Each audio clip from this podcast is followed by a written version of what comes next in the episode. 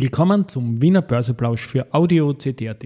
Heute ist Mittwoch, der 27. September 2023 und mein Name ist Christian Drastil. An meiner Haut lasse ich nur Wasser und CD. Heute geht es um das Problem mit vermutet gewünschten tiefen Kursen vielerorts und den unausgesprochenen S-Immo-Konter. Dies und mehr im Wiener Börseplausch mit dem Motto Market. Hey. Here's Market and me. Mit Tommy B. Hey,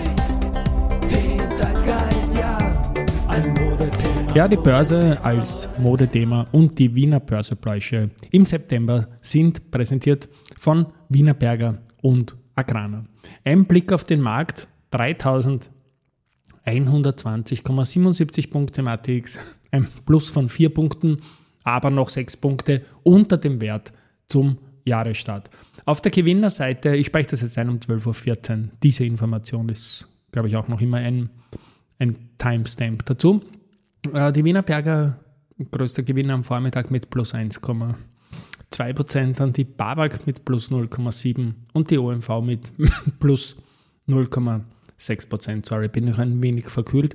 AT&S verliert minus 1,5%, Lenzing minus 1,4% und die Föst minus 0,9%.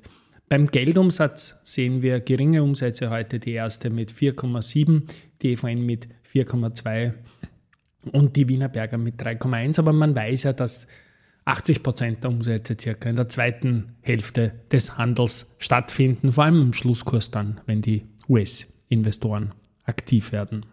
It's time for the main. Ja, Main Event ist ein Titel, der vor einem Jahr noch im ATX war. Die SIMO, die ist dann in ein Sonderkomitee durch die Strabag ersetzt worden damals, weil eben der Streubesitz ausgedünnt war. Und die sind heute knapp 5% im Plus, weil sie angekündigt haben, dass sie ein Aktienrückkaufprogramm machen. Da geht es um 1% vom Grundkapital. Und das Programm startet erst am 2.10. und endet voraussichtlich am 31.12. Also es geht um Schlussquartal und je nachdem, wie der Fortschritt halt so ist. Ich hatte vor wenigen Tagen Herwig Teufelsdorfer, Vorstand der SIMO im Börse People Podcast zu Gast. Ein sehr launiges und leibendes Gespräch aus meiner Sicht, wo er auch übers Florett unter anderem spricht. Also wirklich ein Tipp. Aber wir haben auch gesprochen äh, über SIMO, Immofinanz und CPI Property und ich habe ihn einfach um eine Präzisierung vom aktuellen Status quo gebeten und das spiele ich jetzt einmal ein. sich jetzt wirklich die Gelegenheit, gib uns doch einen Status quo über die jetzigen Verhältnisse CPI Property, Immofinanz und S-Immo bitte. Durch den Gerne, S-Immo-Vorstand. gerne. Also im, wenn wir es vielleicht ein bisschen historisch aufrollen, Gerne. im November äh, 22 äh, hat die CPI ein Übernahmeangebot auf die SIMO gelegt, äh, hat dadurch in Summe rund 88 Prozent der Aktien auch einsammeln können, fast 89 Prozent. Äh, es gibt äh, darüber hinaus ein bisschen über 4 Prozent Treasury Shares, das heißt eigene Aktien der SIMO und äh, 7 Prozent Streubesitz, um die 100 voll zu machen. Das ist sozusagen die, die, die übergeordnete Situation. Äh, es hat dann die es hat davor ja die CPI auch schon, äh, glaube 77 Prozent an der Immofinanz erworben gehabt, so dass die CPI größter Shareholder sowohl bei Immofinanz als auch bei der SIMO ist.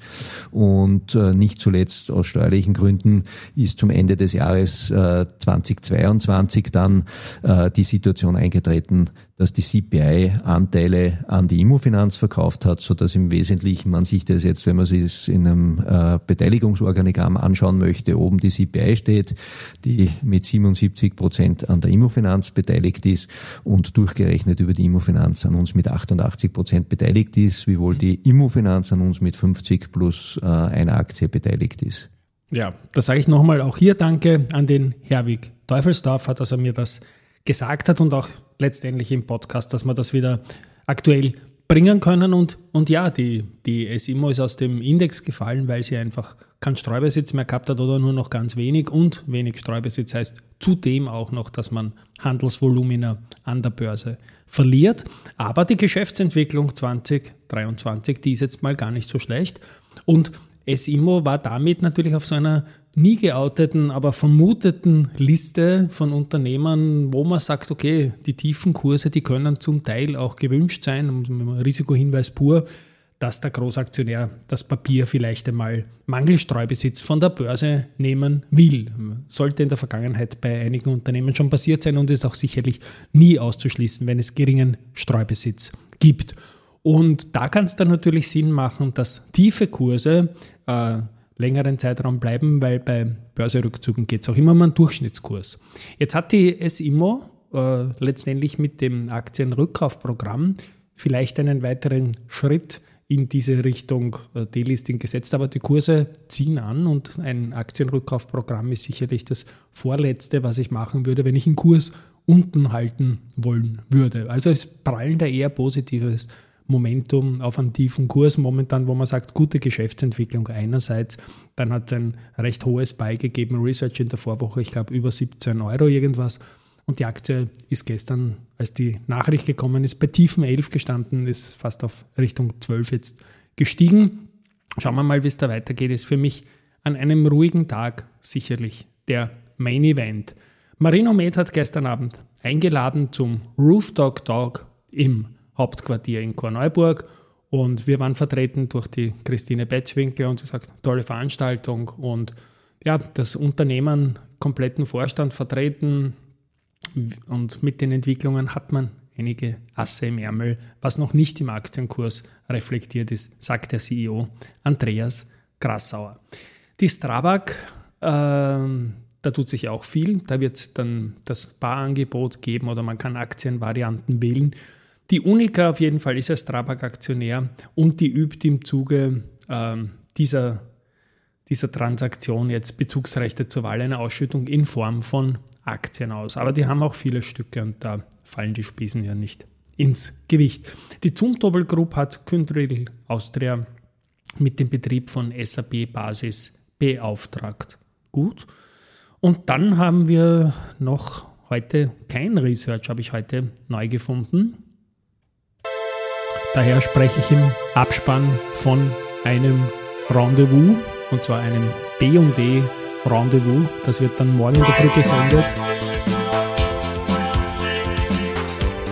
In die Richtung geht es, nicht der finale Jingle. Ich mache mit dem Gunter Täuber von Raiffeisen Research tiefe Einblicke in Geschichten, die auch für Retail-Investorinnen und Investoren interessant werden können. Und da geht es morgen einmal um Retail Anleihen. Morgen in der Früh live auf Audio CD.